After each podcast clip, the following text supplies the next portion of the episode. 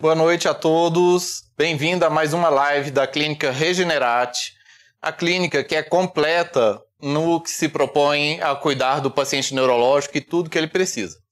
Bem, hoje vamos falar sobre as verdadeiras causas da lombalgia e os reais tratamentos. Bem, antes de mais nada, eu quero convidar todos a fazerem perguntas. Eu vou estar o tempo todo com o celular na mão, vou acompanhar as perguntas de vocês. E live boa é assim: é live na qual as pessoas participam, perguntam, tiram as dúvidas, que é raro a pessoa ter oportunidade de poder conversar com algum médico que tenha experiência, seja especialista num determinado tema. E agora é a oportunidade, tá? Também eu quero convidar a todos a compartilhar a live. Convide pessoas para participar, porque lombalgia é um, um problema comum. Muitas pessoas têm esse problema, muitas pessoas têm isso cronicamente e muitas vezes a coisa não sai do lugar pela falta de correto diagnóstico.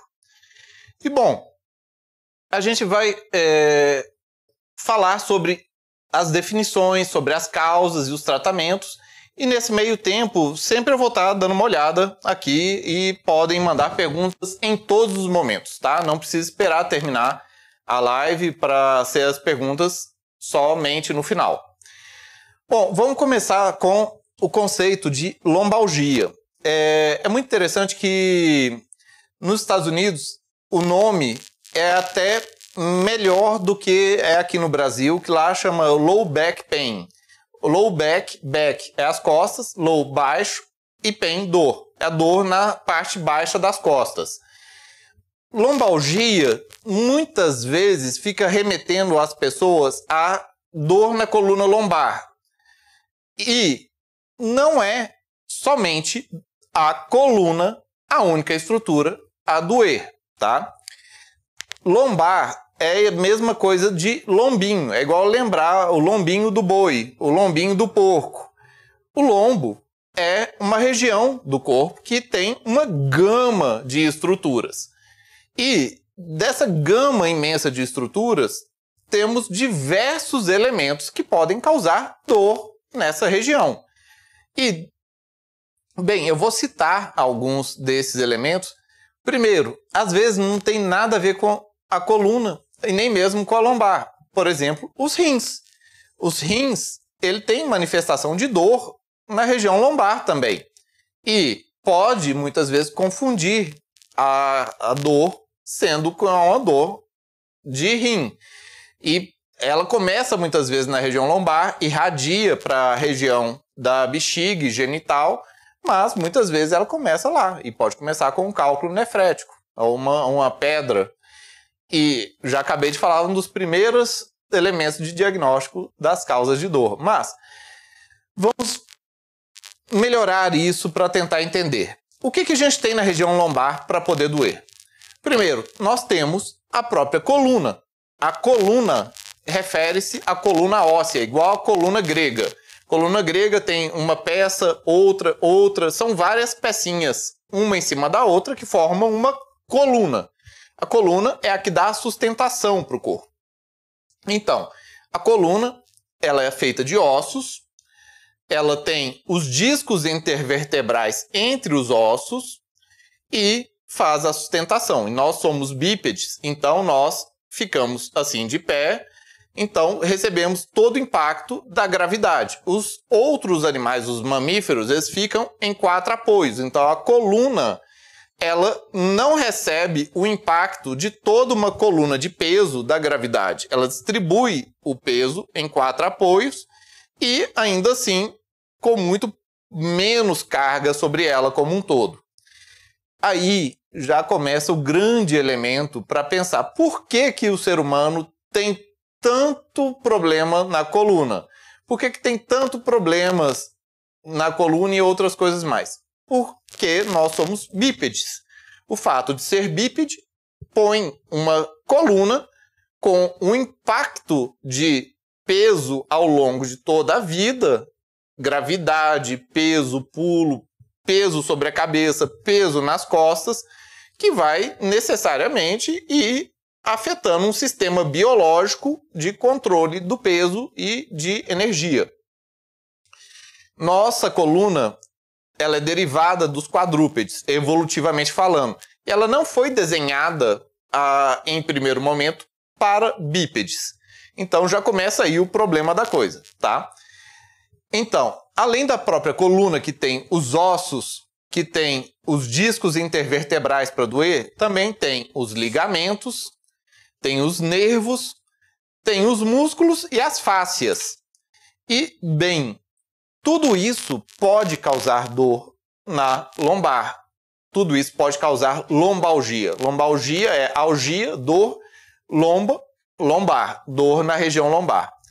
Bom, vamos começar primeiro com o que é mais famoso de todos, que as pessoas mais falam, o que é mais dito, que são as famosas hérnias. Bom, o que, que são as hérnias? Por que, que todo mundo fala disso? E por que que todo mundo que vai num médico chega e fala, ah, sua dor é hérnia, eu tenho hérnia aqui, tal, tal, tal. É a coisa, é o lugar mais comum de todos para alguém explicar sobre uma dor na lombar, uma lombalgia. Bom, antes de mais nada, pessoal, mandem perguntas, tá? Estou aqui vendo as perguntas. Live boa é com perguntas e convidem as pessoas para participar da live. Envie o link da live para mais pessoas, manda no grupo do WhatsApp, manda no grupo do Facebook. Com certeza vão ter pessoas que vão ter benefício, vão ter proveito dessa live, tá? Bom, falando sobre hérnias. Hérnias é o conceito mais comum de dor na coluna. Todo mundo que começa a ter alguma dor na lombar começa, ah, eu tenho uma hérnia. Ah, eu tenho hérnias como se isso fosse a explicação às dores que a pessoa tem naquela região. Mas bem, a hérnia, ela. Primeiro, o que é uma hérnia? Uma hérnia significa algo fora do lugar, tá? E tudo que está fora do lugar é uma hérnia, que nem uma hérnia inguinal, ou uma hérnia umbilical, ou uma hérnia de ato, que é a, o estômago que subiu, a hernia inguinal é que o intestino está indo para fora do, do local dele, indo para fora do abdômen e diversas outras coisas que estão fora do lugar. Qualquer coisa fora do lugar é uma hérnia, tá? E uma hérnia depende total da velocidade de. Espera um pouco, pessoal. Depende total da velocidade de formação dela. Se uma hérnia é formada agudamente, de maneira rápida, ela vai doer, porque imagina o disco, tava aqui o disco, ele rasga, vaza para fora o conteúdo dele, você está literalmente rasgando um pedaço do tecido biológico e, e saindo um, uma, um tecido que é o conteúdo gelatinoso, e aquilo vai doer muito, a pessoa não consegue nem ficar de pé. Quando você tem uma hérnia aguda, que é essas que rasgou, vazou, acabou, fez aquele estardalhaço muito rápido, a pessoa não consegue ficar de pé. Se ela fica de pé, o peso da coluna espreme mais o disco e o disco vaza mais para fora e dói mais ainda, tá? Mas bem, é, eu vou pedir o pessoal para mostrar imagens da evolução de um processo normal até virar uma hérnia. Tem um disco que vai estar tá com a formação dele, com várias camadinhas de fibra e o conteúdo gelatinoso lá dentro. Isso é um disco normal. Quando começa a ter uma protusão, é que algumas fibras tiveram rompimento e começou a vazar um pouquinho para fora, assim. Quando vaza um pouquinho para fora, também é chamado de protusão. A protusão, que é o outro sinônimo para abaulamento, que é o disco está abaulado para fora, que nem ah, ó, tem o abaulamento do pneu. Em vez dele estar tá reto assim, ele está abaulado para fora. Mas ainda não é uma hérnia. E tem a hérnia, que é quando terminou de romper as fibras e vazou o conteúdo do disco intervertebral para fora e está em outros locais, tá? A hérnia pode ser feita de uma maneira aguda, que rasga e vaza, ou pode ser lenta, gradativa. Normalmente, quando alguma coisa sai fora do lugar de maneira lenta e gradativa, aquilo não causa dor. Aí que mora a grande pegadinha da coisa. Foi realizado um estudo nos Estados Unidos com mais de mil pacientes que não tinham dor e nunca tiveram dor na coluna, e nem na lombar, nem na cervical. E para entrar, a pessoa tinha que ter mais de 30 anos de idade e nunca ter tido dor e não ter dor na coluna. Então, essas pessoas fizeram ressonância de toda a coluna, coluna cervical, dorsal e lombar, e, pasmem, 38% dessas pessoas tinham hérnias, hérnias mesmo. E protusões e abalamentos, muito mais, tipo 60%.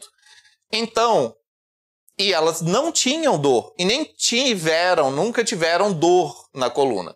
Então é normal alguém ter hérnia e não ter dor, tá? Porque não necessariamente uma hérnia é dolorosa ela tipicamente é dolorosa quando é uma hérnia aguda, quando ela, em questão de segundos, rasga o tecido biológico e vaza estrutura, igual você rasgar uma coisa agudamente na pele. Ou, melhor, vamos pensar os dentes. Se você põe o aparelho e devagarinho ao longo dos meses você vai moldando ele, você muda ele de lugar todo e não dói. Agora, tenta mover os dentes de lugares em questão de segundos. Vai doer muito, vai doer pacas. Tanto isso acontece quando tem muita energia, tipo um murro, tipo um soco, tipo um, uma paulada. E quando você mexe devagarinho, devagarinho, devagarinho, ele tá, você muda ele de lugares e não dói. Então, esse é o conceito de hérnia. Hérnia normalmente vai doer quando ela é aguda.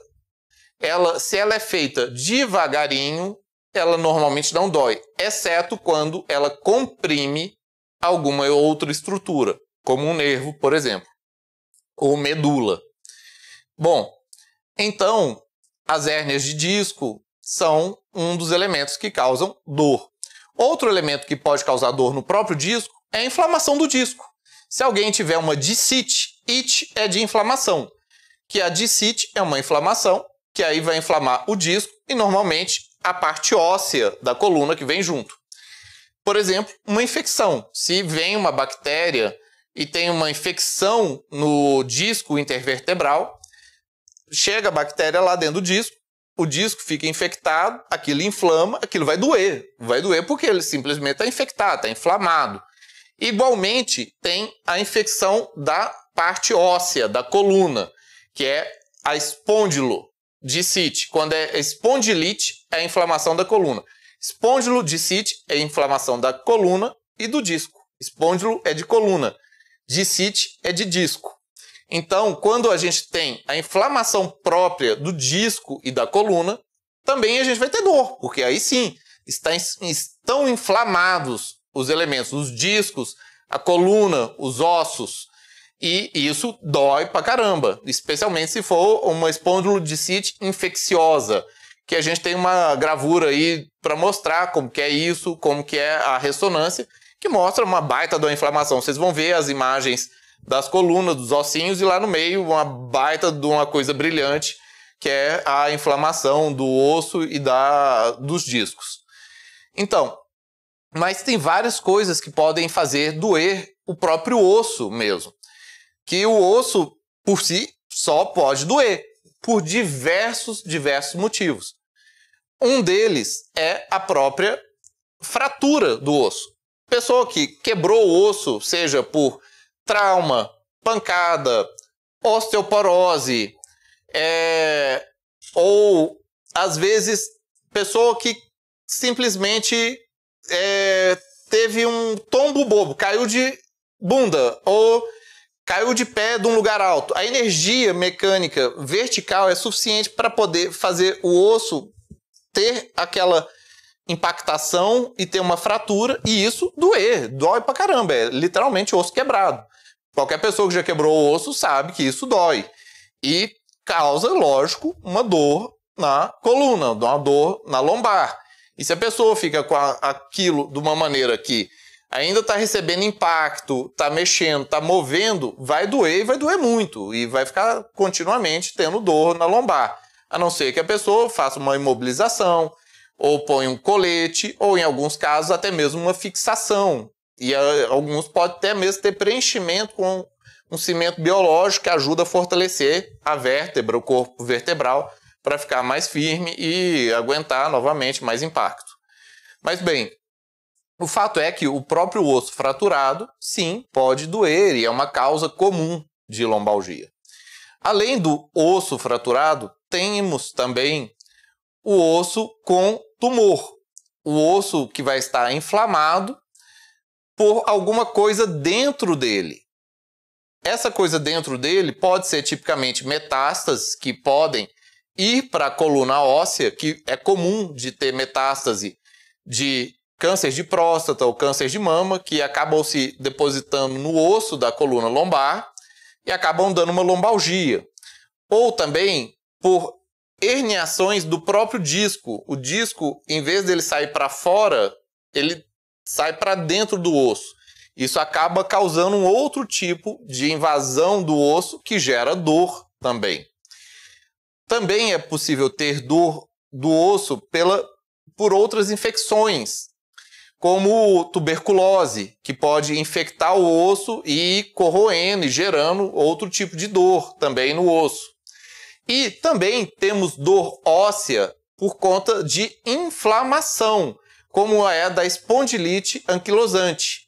A espondilite anquilosante, vocês vão ver as imagens, os ossos, eles vão ficando inflamado, inflamado, inflamado, e eles vão cobrindo os discos intervertebrais e um osso funde com o outro e faz a famosa coluna em bambu, porque a coluna inteira fica ossificada e fica tudo sem mobilidade, fica tudo duro, porque a inflamação gera ossificação, vai tendo inflamação, inflamação, tem ossificação, e isso é devido a uma doença autoimune. Doenças autoimunes como as espondiloartrites ou a espondilite anquilosante são doenças inflamatórias, reumatológicas, são doenças do sistema autoimune que inflamam a coluna óssea mesmo e tendões, e isso causa dor, causa uma baita de uma dor. É uma inflamação na coluna que gera dor. Então, a gente falou de inflamações próprias, causas de inflamação da coluna óssea. É, fraturas, infecções, é, tumores, doenças inflamatórias, sangramentos dentro da própria coluna. Se a pessoa tiver algum rompimento de vaso ou qualquer outra coisa que faça sangrar dentro da própria coluna, isso vai doer, mas vai doer muito. Porque o sangue fora do lugar, que não seja os vasos, causam muita dor. Bem, gente, então, se vocês tiverem dúvidas, podem enviar as perguntas que estou acompanhando aqui para vermos todas as, as dúvidas aqui, tá? Bem, é... vamos também compartilhar a live para divulgar para o máximo de pessoas que tenham interesse sobre a lombalgia. Mandem para pessoas do grupo do WhatsApp, mandem para a família, mandem em aonde vocês tiverem contatos, porque deve ter pessoas que tenham dúvidas e tenham interesse sobre as causas da lombalgia e seus verdadeiros tratamentos, tá? Bom, além dos discos intervertebrais e dos ossos, a gente tem outras estruturas para causar dor na coluna também, como, por exemplo, os ligamentos. Os ligamentos é o que faz cada ossinho estar ligado um ao outro. E nós temos vários tipos de ligamentos. Ligamentos na parte dos corpos vertebrais, ligamento entre os processos trans, é, transversais, ligamento entre os processos espinhosos. Processo espinhoso é aquilo que a gente palpa na coluna, que são os ossinhos que saem da coluna que a gente consegue apalpar na parte de trás nossa. E, bem, os ligamentos, eles também são elementos de causa de dor. Igual pessoa que é, torceu o tornozelo e falou: Ah, eu lesei o ligamento. Dói pra caramba. Se a pessoa fala, lesei o ligamento, aquilo dói, a pessoa fica de robofute, tem que ficar tomando remédio, o pé fica inflamado, aquilo lá dói, dói mesmo. Se a pessoa lesar os ligamentos da coluna, também vai doer. E como é que lesa ligamento da coluna? Bem, a coluna, ela tem a forma natural dela, das pecinhas ficarem encaixadas uma na outra, tendo a conformação natural dela. E aqui, vamos supor, tem um ligamento junto com o outro. E quem mantém a coluna no lugar são os músculos e a própria conformação nossa. Agora, se a pessoa não usa os músculos para pôr no lugar e acaba forçando uma posição da coluna, quem mantém a coluna no lugar são os ligamentos. É ele que está tendo que aguentar toda a energia mecânica, toda a bronca da coluna. E aí ele está sendo solicitado ou hiper solicitado. Você está tendo que solicitar o ligamento para estabilizar a coluna, para não deixar. Como que isso acontece? Por exemplo, a pessoa que senta na cadeira, em vez, como aqui, a pessoa joga o bumbum para frente, joga a lombar lá para trás e fica assim. Assim você está curvando a lombar e literalmente você está estirando os ligamentos da lombar. E a lombar, os ligamentos, eles que estão estabilizando a coluna lombar no eixo dela. Então, eles vão ficar extremamente estirados. E vão ficar como uma, uma coisa que vai ficar tipo arregaçada e vai ficar inflamado. E como ele fica inflamado, ele vai doer. Isso é uma causa de dor. E de tanta inflamação nos ligamentos da coluna, eles facilmente podem ficar calcificados, ficarem com deformidades e etc. E os ligamentos que estão na parte interna da coluna, ligamento amarelo, os ligamentos interpediculares, todos esses ligamentos, quanto mais a gente hiper solicita eles, quanto mais a gente põe eles para segurar o que não era para ele segurar sozinho, isso significa má posições, maior a chance deles ficarem inflamados e de causarem dor, tá? Além de poder ter doenças autoimunes propriamente que vão causar inflamação dos ligamentos e dos tendões, que são as entesites. Tudo que inflama tendões e ligamentos, que são as entesites, são doenças autoimunes que podem inflamar esses ligamentos da coluna e isso acabar causando dor também, tá? Vamos lá, pessoal, vamos fazer perguntas.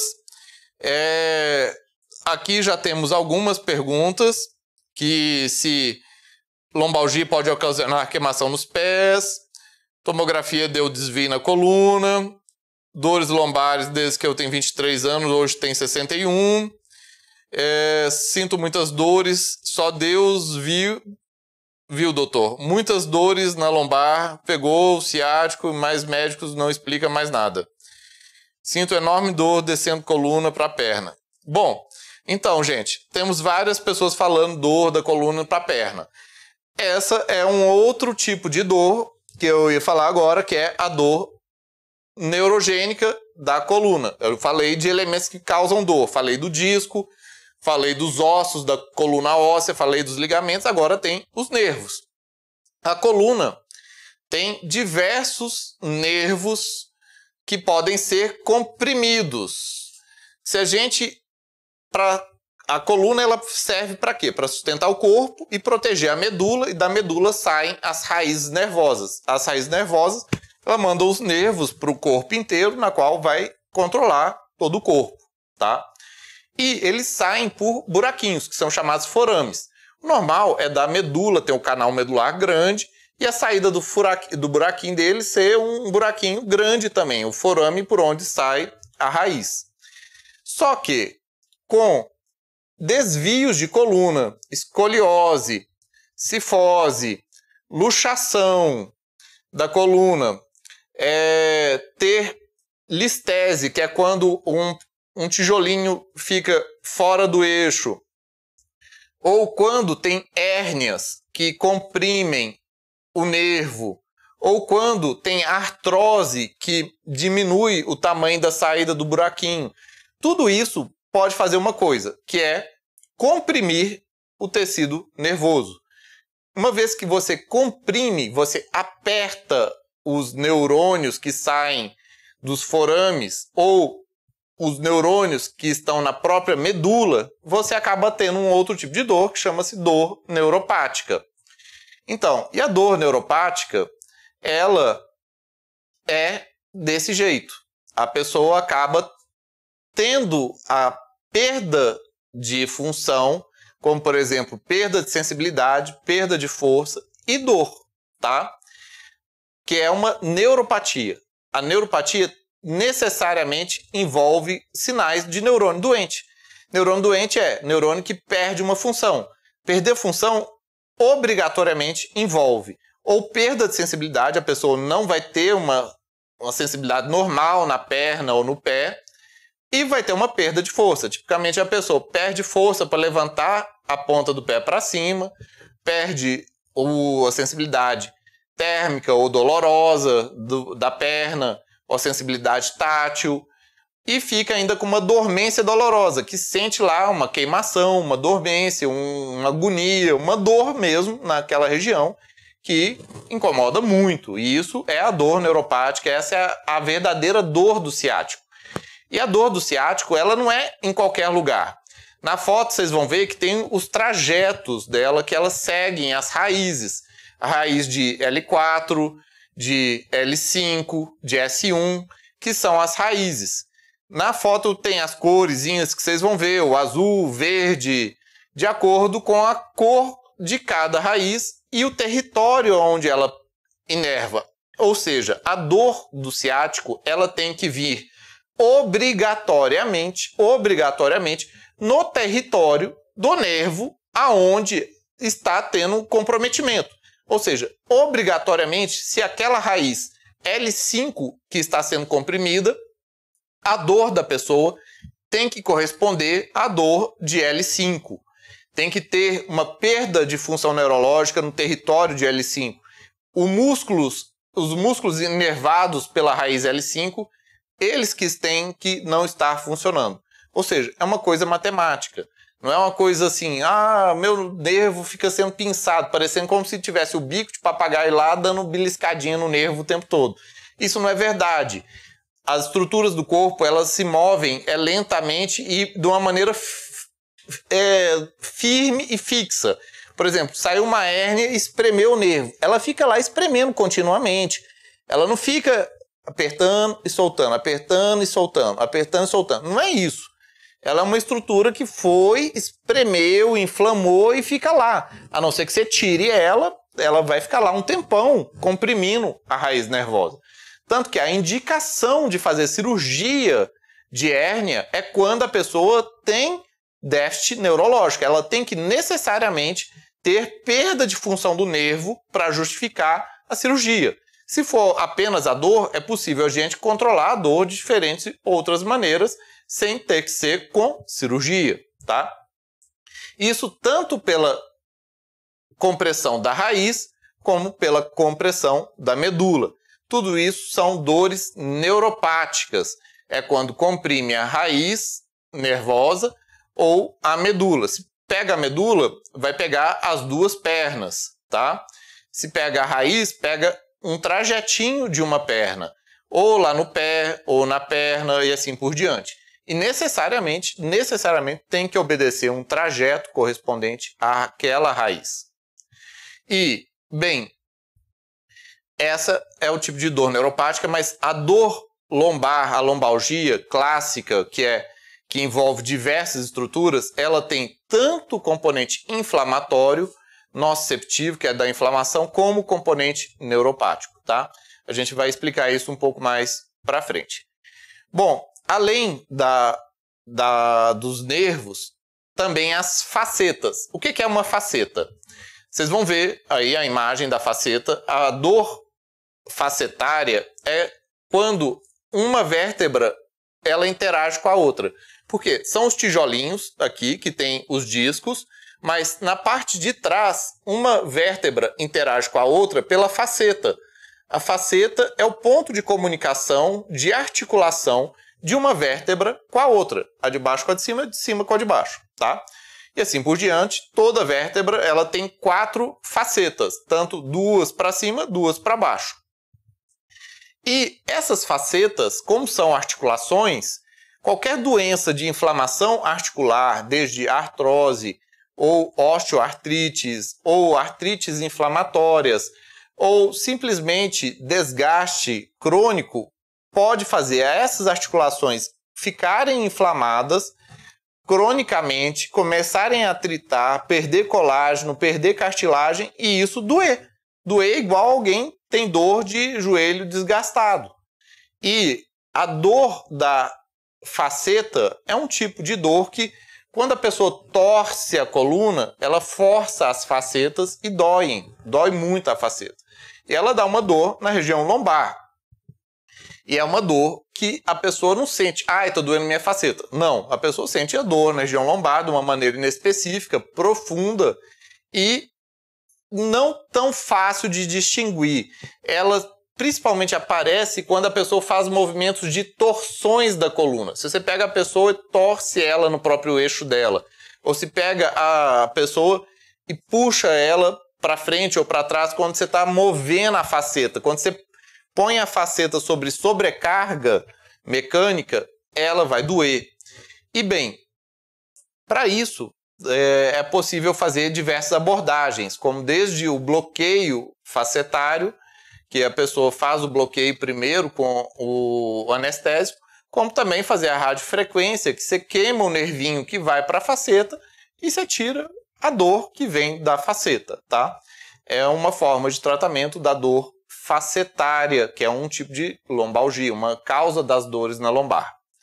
Bom, além dessas causas de dores, temos a principal de todas, a campeã das dores lombares, que é originária dos músculos. Vem, gente, é agora é a hora de mandar perguntas. Se vocês têm dúvidas, mandem perguntas aqui que agora é o momento da gente tirar as dúvidas sobre as verdadeiras causas das dores lombares, tá? Bem, e peguem o link da live, compartilhem com a galera, mandem para mais pessoas, porque live é assim, é boa, é com muita gente participando, muita gente perguntando, tirando as dúvidas, porque live boa é com muita gente, muita gente podendo fazer perguntas, tirar dúvidas e etc.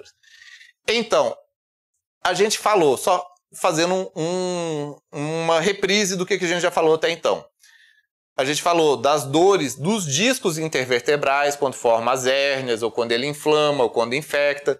Do osso da coluna, quando ele quebra, quando ele sai fora do lugar, quando ele inflama, ou quando ele tem tumor, ou quando ele quebra, ou quando ele sangra, ou quando ele falta sangue, que dá isquemia, ou quando tem doença autoimune nele. A gente falou das dores facetárias, que é da articulação de uma vértebra com a outra. A gente falou das dores neuropáticas, que é de quando comprime os neurônios e as raízes que formam o ciático, ou quando comprime a medula. A gente falou das dores dos ligamentos, que é do ligamento interespinhoso, que é quando a pessoa está forçando o ligamento demais, ele fica inflamado e com edema. E agora a gente vai falar dos músculos. Os músculos também doem, e doem muito, tá? A dor lombar muscular pode ser uma dor aguda, tipo uma cãibra, ou tipo um mau jeito, ou tipo um torcicolo, que a pessoa fez o músculo, contraiu de X maneira e aquela contratura fica sustentada. E aquela contratura sustentada gera dor, gera muita dor. A pessoa vai tentar mexer e aquilo tá travado, aquilo dói e a pessoa não consegue fazer nada. Porque a gente tem muito músculo na região lombar, mas é muito músculo mesmo. Tanto que se você lembrar de do lombinho do porco ou o lombo do boi, é muita carne, é uma região que tem muito músculo é uma das regiões que é, tem uma das maiores densidades de músculo por região do corpo. Então, não é à toa que é uma região que todo mundo deseja, que é carne nobre, etc. É porque tem muita carne, tem muito músculo na região lombar, seja em nós, seja em outros mamíferos ou qualquer outro animal em que tenha uma região lombar. E como tem muito músculo, tem muita coisa para poder doer, porque músculo facilmente dói. E por que que músculo dói? Músculo dói normalmente ou por inflamação, ou por contratura sustentada, ou por falta de sangue. Inflamação pode vir de coisas mais raras, como miosites. E tem várias causas de miosite. A pessoa pode ter inflamação por viroses. Ah, quem já não teve uma virose que ficou com uma baita de dor lombar? E era aquele músculo todo inflamado, que parecia que passou um caminhão nas suas costas, a pessoa parece que foi atropelada e aquilo lá é só músculo doendo, músculo purinho doendo, porque os vírus eles atacam os músculos e dá uma famosa mialgia, tá? Pode ser também por doenças reumatológicas, famosa mialgia reumática. A pessoa teve uma baita de uma inflamação no músculo por conta de doença inflamatória, doenças autoimunes. O músculo ficou literalmente inflamado, ele começa a quebrar, começa a ter problemas, a ter é, um, a inflamação nas células e aquilo dói, dói, dói muito, tá? A pessoa pode ter a mialgia por doenças é, neuromusculares que fazem o músculo trabalhar de maneira diferente. Essas são muito mais raras, tá? E bem, o que, que é comum que as pessoas têm no dia a dia? No dia a dia, temos uso inadequado da musculatura, como pôr o músculo sobre um estresse mecânico muito intenso, muito forte, seja de agachar e levantar o peso do corpo de uma carga com toda uh, a potência só da musculatura lombar, em vez de utilizar as pernas também. Um grande exemplo comum de lombalgia. Outro exemplo comum de lombalgia é o uso mecânico inadequado da lombar, pessoa que senta inadequadamente, que força a lombar, que põe a lombar numa postura inadequada.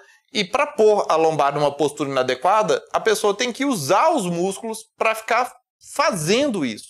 Ela não fica numa postura inadequada porque tem um, um ferro, que tem uma coisa espetando, empurrando mecanicamente a coluna. São os músculos, é a pessoa, é a postura, é a contratura dela. E bem, e tem uma causa que é uma das mais comuns e das mais frequentes, que é a da dor miofascial. É quando a pessoa contrai a musculatura, seja por estresse, seja por ansiedade, seja por é, tensão psíquica, seja por N outros motivos, a pessoa acaba contraindo a musculatura lombar de uma maneira tão forte, tão intensa, que o músculo ele contrai e não relaxa.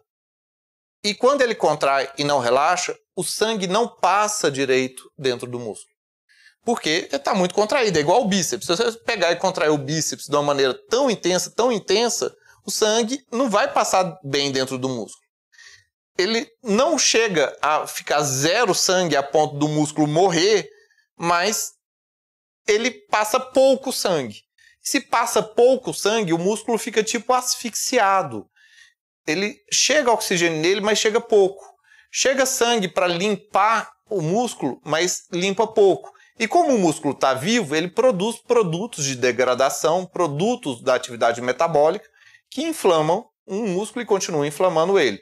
E essa inflamação contínua inflama as fibras musculares e a capinha que envolve o músculo, que é a fáscia.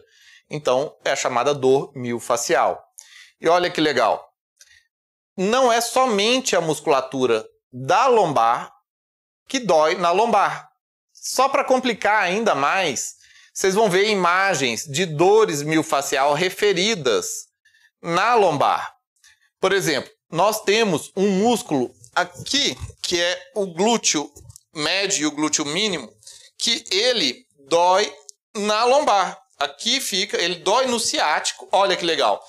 Muita, mas muita, muita gente tem dor miofascial referida sendo chamada de dor de ciático. E na verdade é o músculo glúteo mínimo que está dando uma dor referida na parte de trás da coxa, que lembra a do ciático, mas não é a dor do ciático. Se o médico for lá e apalpar o glúteo, o glúteo mínimo, ele, a pessoa vai sentir uma dor absurda que ela nunca sentiu lá e pode até mesmo reproduzir a dor que lembra a dor do ciático. E se apalpar no ponto certo do glúteo mínimo e do glúteo médio, a pessoa vai sentir uma dor na lombar. Ou seja, é comum de ter dor que está na região do músculo do bumbum, do, dos glúteos, e a pessoa não sentir lá no glúteo, ela sente em outros locais, como na lombar ou no território do ciático. E isso é chamada a dor miofascial. Além disso, a gente tem uma outra figura aí que mostra a do ilho pessoas, que é do músculozinho que está no meio das costas, dói lá no meiozinho das costas e na frente da coxa, tá? Temos também, olha a pegadinha do corpo. Essa é do reto abdominal. A do reto a, a abdominal é o músculo do abdômen, tá aqui na frente da barriga da pessoa. E esse músculo, ele está inflamado aqui, que a pessoa está contraindo o abdômen, e a dor, ela é referida lá nas costas. Tem a figura mostrando o vermelhinho lá na lombar e o ponto aqui no abdômen. Ou seja, a dor é referida. A origem da dor não está na, na lombar, ela está no abdômen. E isso é referido lá na lombar. A pessoa sente a dor na lombar e a origem da dor não está lá. Então, só para vocês verem como que dor da lombar tem diversas causas e diversas causas de pegadinha que às vezes a origem da dor nem sequer está na lombar, tá? Então, gente, como que a gente vai tratar a dor na lombar? Vai depender da causa. Cada um tem um tipo de problema e a depender do tipo de problema que a gente vai tratar. Só para vocês terem noção, na ordem da prevalência das causas das dores da lombar, disparado, disparado lá em cima e na grande maior parte dos casos absoluta, vem a dor miofascial, ou seja, a dor dos músculos. Seja dos músculos próprios da lombar, ou de músculos que referem a dor na lombar, como músculos dos glúteos ou do reto abdominal, que é lá do abdômen, ou músculos que vão para a perna, como o ilho pessoas. Esses, essas causas nos jovens, elas representam a grande maioria absoluta, tipo de 70% das causas de dor. Os outros 30% que fica para hérnia, problema de osso, ligamento e as outras coisas mais. Ou seja, aquilo tudo que a gente faz ressonância, ah, estou com dor, estou com dor, vai no ortopedista, ortopedista, ah, você tem hérnia. Então vai fazer físio e toma os anti-inflamatórios. Isso a pessoa tem a hérnia sim, mas ela não foi a causa da dor da pessoa na grande maior parte dos casos, exceto quando ela é aguda, tá? Bom, e como que a gente lida e trata com as dores lombares dos jovens adultos, que é, hum, em sua grande maior parte, de origem muscular? Primeiro, a gente tem que relaxar a musculatura. A gente relaxa a musculatura com terapia física.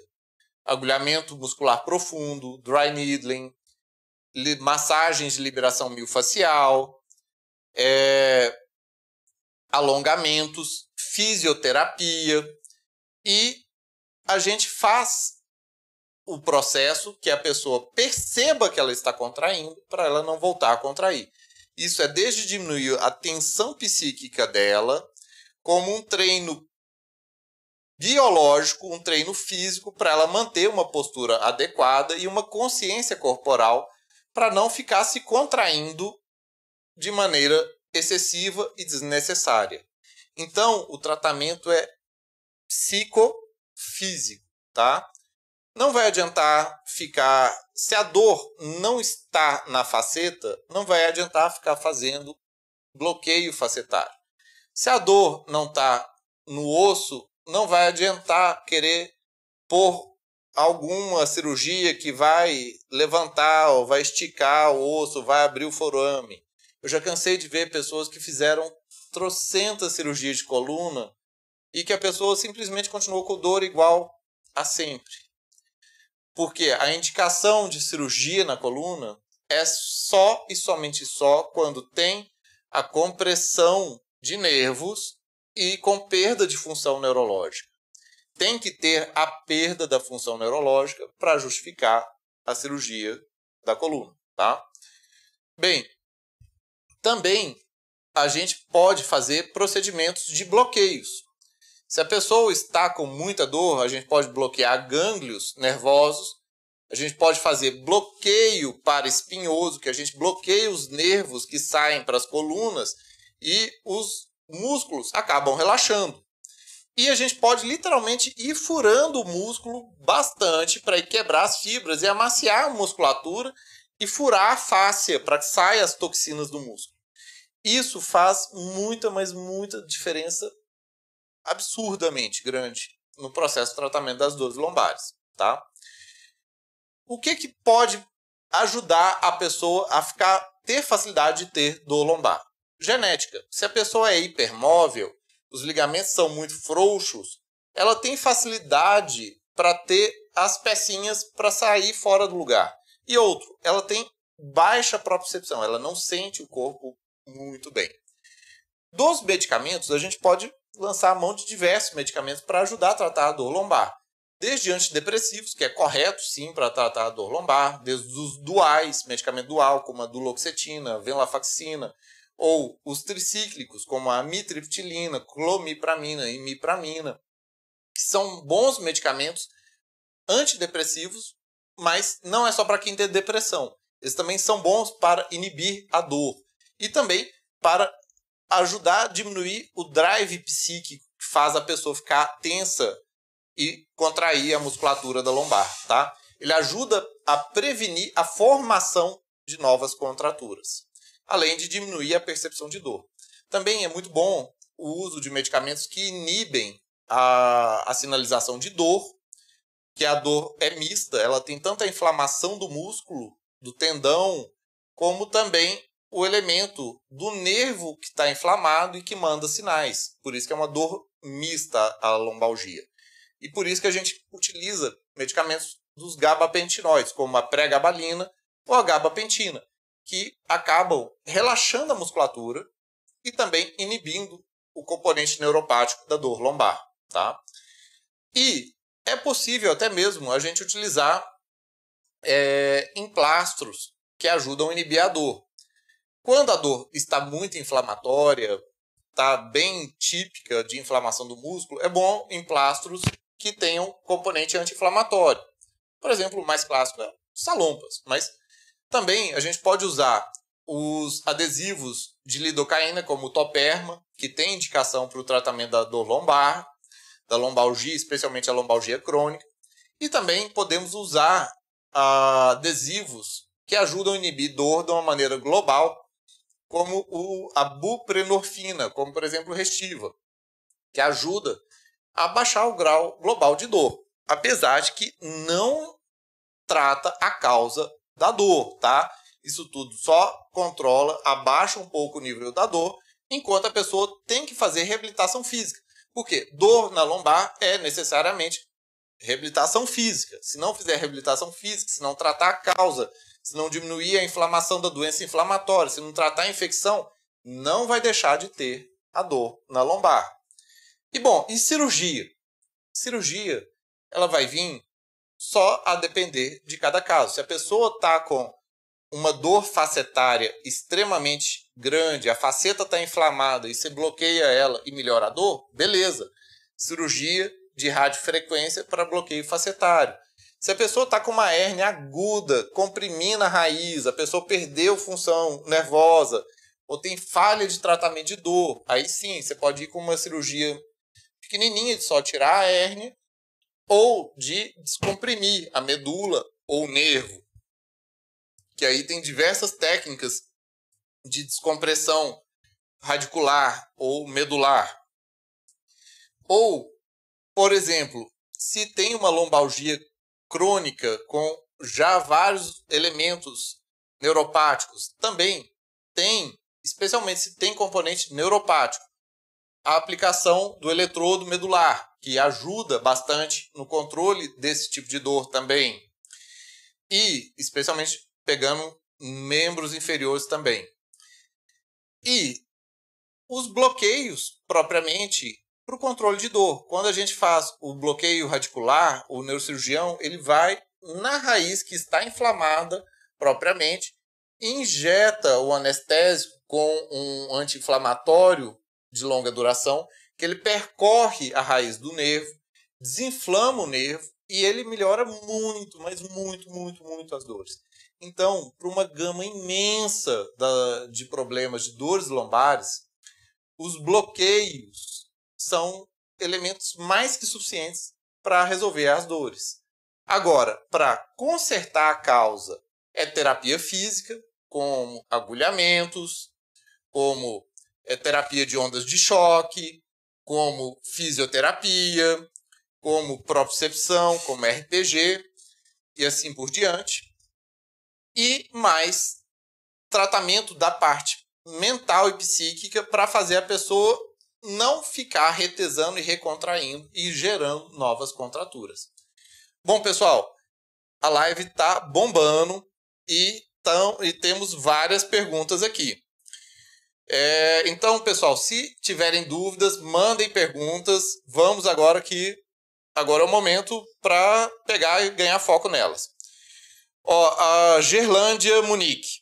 Desde, desde as que me entendo por gente, sinto dores na coluna. Tenho escoliose e o médico me disse que só resolveria com caminhada, mas é muita dor mesmo, dá ânsia de vômito. Bom, é, a escoliose tem graus e graus, né? A depender do grau, o que se tem a fazer é sim uma cirurgia, cirurgia grande que você põe pino em toda a coluna e fixa a coluna inteira na, de uma maneira que você põe a coluna no lugar, no eixo. E isso faz que a pessoa não tenha mais a escoliose, a coluna fica endireitada, mas ela fica literalmente parafusada e amarrada. Mas é uma coisa muito boa quando tem a indicação é, é, correta. Qual o tratamento para dor lombar quando a pessoa já se tem osteoporose? Bem, a osteoporose, ela por si só não gera dor nenhuma, tá? A não ser que a pessoa tenha fraturas. A osteoporose, só pelo osso ser fino ser de baixa densidade óssea, aquilo por si só não gera problema. Agora, se a pessoa tem osteoporose e tem pequenos traumas, pequenas fraturas, isso sim gera dor. E primeiro você tem que tratar a osteoporose, obviamente.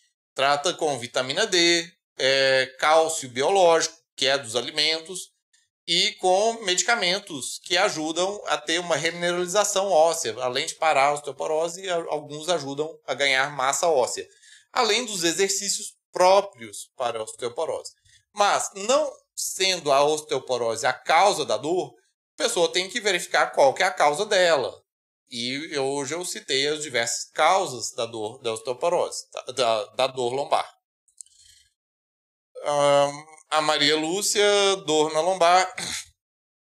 Vídeos top. Boa noite, doutor. Meu nome é Cláudio. Eu tenho, deve ser hérnia de disco, faz cinco anos. E fizeram quatro infiltrações na coluna, uma cirurgia de dissectomia e laminectomia e não resolveu. Bom, não é a causa da sua dor, né? é o que eu disse. Ter hérnia na coluna não é a verdadeira causa de dor numa gama imensa de pessoas uma gama imensa de pessoas. Isso não é a verdadeira causa de dor da pessoa. E é aqui.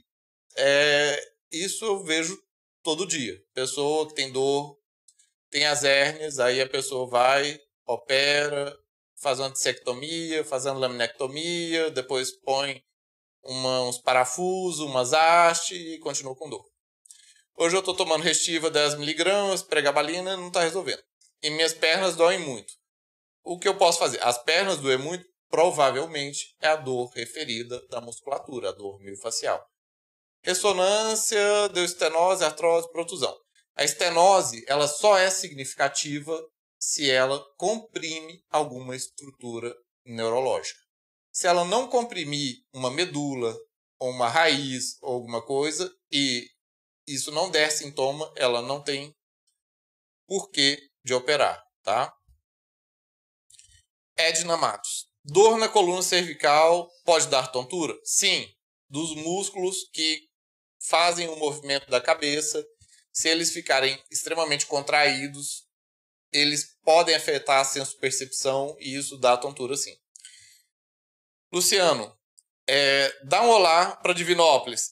Ah, olá, pessoal de Divinópolis, minha cidade natal. Um grande abraço a todos, saudades de todos e em breve estarei aí. Abraço, Luciano. Edna Matos, eu queria saber se dor na cervical pode já falei, pode dar sim. Fiz a tomografia e deu mais na dorsal. Obrigada. Não entendi.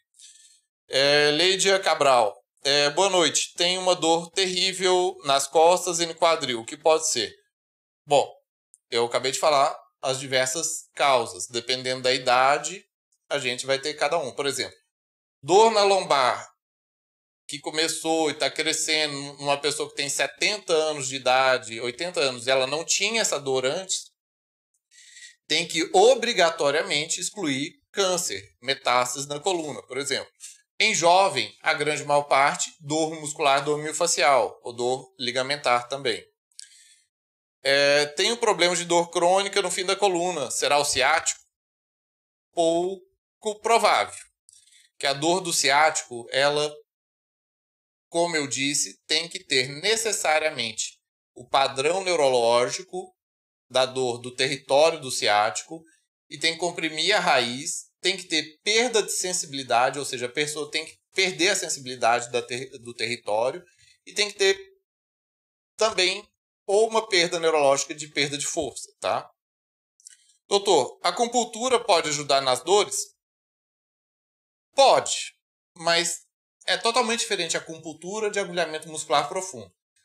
A acupuntura vai pegar os pontos energéticos, meridionais, tal, as coisas assim que pode reduzir a ansiedade, que pode ajudar muito bem nas dores lombares. O que é totalmente diferente de fazer agulhamento muscular profundo para soltar o músculo que está todo duro lá, tá? É, Luciano, sinto dores nos glúteos, quadrado lombar e na frente da coxa. Bom, é o clássico da pessoa que fica toda contraída. A pessoa contrai os músculos glúteos, o músculo do quadrado lombar e alguns músculos da coxa. E normalmente a pessoa contrai assim porque ela não percebe. E o grande problema é a deficiência da propriocepção. Se ela percebesse que está contraindo, ela não ia ficar contraindo. E aí não teria dor. Sônia, sinto queimação nos pés. Pode ser lombalgia? Sônia, a queimação nos pés ela pode ser um monte de outras coisas. Mas dificilmente lombalgia. É, lombalgia é dor na lombar. Agora, a dor na lombar, ela pode pegar as raízes dos dois lados, os dois ciáticos, para dar a queimação e a dor nos pés? Pode, mas é pouco provável, tá? É mais provável que você tenha alguma outra patologia, ou na perna propriamente, na batata da perna, ou nos pés que está gerando a sua dor, do que uma dor, um problema lá na lombar, que você não sente nada na lombar, e isso está dando a dor nos pés tão isoladamente, tá? É, Marcelo Shoa. Doutor, fiz uma cirurgia na coluna lombar, hérnia de disco extrusa. Bom, é, doutor, fiz uma cirurgia de hérnia de disco extrusa na coluna lombar, já estou com seis meses e não tenho muita sensibilidade. É, aguardo, faço algum esforço físico, sinto muita tontura e músculo fraco. Bom, Marcelo, é, a hérnia de disco extrusa, se ela estava comprimindo alguma estrutura neurológica, como a medula ou as raízes, está total indicado a cirurgia mesmo, sabe? E demora um pouco para a pessoa ganhar de novo sensibilidade. Tem que reabilitar, os neurônios têm que voltar a crescer e assim por diante. Agora, se não estava comprimindo as raízes ou a medula, talvez não fosse essa a causa dos seus problemas, tá? André C. Santos. Boa noite, doutor. Eu, me, é, eu sinto muita dor no joelho e com ardência queimando. O que pode ser? A dor no joelho pode ser a compressão de uma raiz, que vai para o joelho, normalmente L4, ou simplesmente dor dos músculos que vão para o joelho, como o reto femoral. O músculo do, da perna e da coxa, você nem sente ele, mas você sente no joelho, por exemplo. E pode ter um monte de coisa no joelho. Tratamento de dor no cervical, depende da causa. Andrés, eu tenho infecções urinárias há muito tempo que me causa dor na coluna. Isso pode ser verdade? Sim, isso é verdade. Se a pessoa já tem uma inflamação na coluna, já tem uma dor, e essa dor pode ser muscular mesmo. Se ela pega uma infecção, a infecção faz ela piorar. Ela fica mais inflamada. Se ela fica mais inflamada, tudo piora na pessoa. Aí ela dói mais a lombar, dói mais o joelho, dói mais tudo. Qualquer infecção ou inflamação faz a pessoa piorar e piorar muito. E aí ela piora de diversos outros elementos. E aí sim acaba tendo a piora das dores. Ô, gente, vamos encerrar por hoje, tá? Eu quero agradecer a todos a audiência, eu quero agradecer a todos as perguntas. É, muito obrigado pelo tempo de vocês, pela audiência de vocês. Quero convidar a todos à próxima live, que será na quinta-feira. Será comigo e com a minha esposa, doutora Keila Mara Freitas, que é infectologista. A gente vai falar sobre o HIV e o dia do HIV, as novidades em relação ao HIV, as diversas implicações da deficiência de imunidade, quando é, quando não é, quando que a gente pode pensar, ou seja, esquenta aí suas dúvidas porque vai ser uma live quente, tá? E quem tiver dúvida, quem tiver sugestões, envie as perguntas no canal, mandem as suas sugestões para as lives, porque nós fazemos ela é para vocês. Um abraço a todos, até mais, uma boa noite.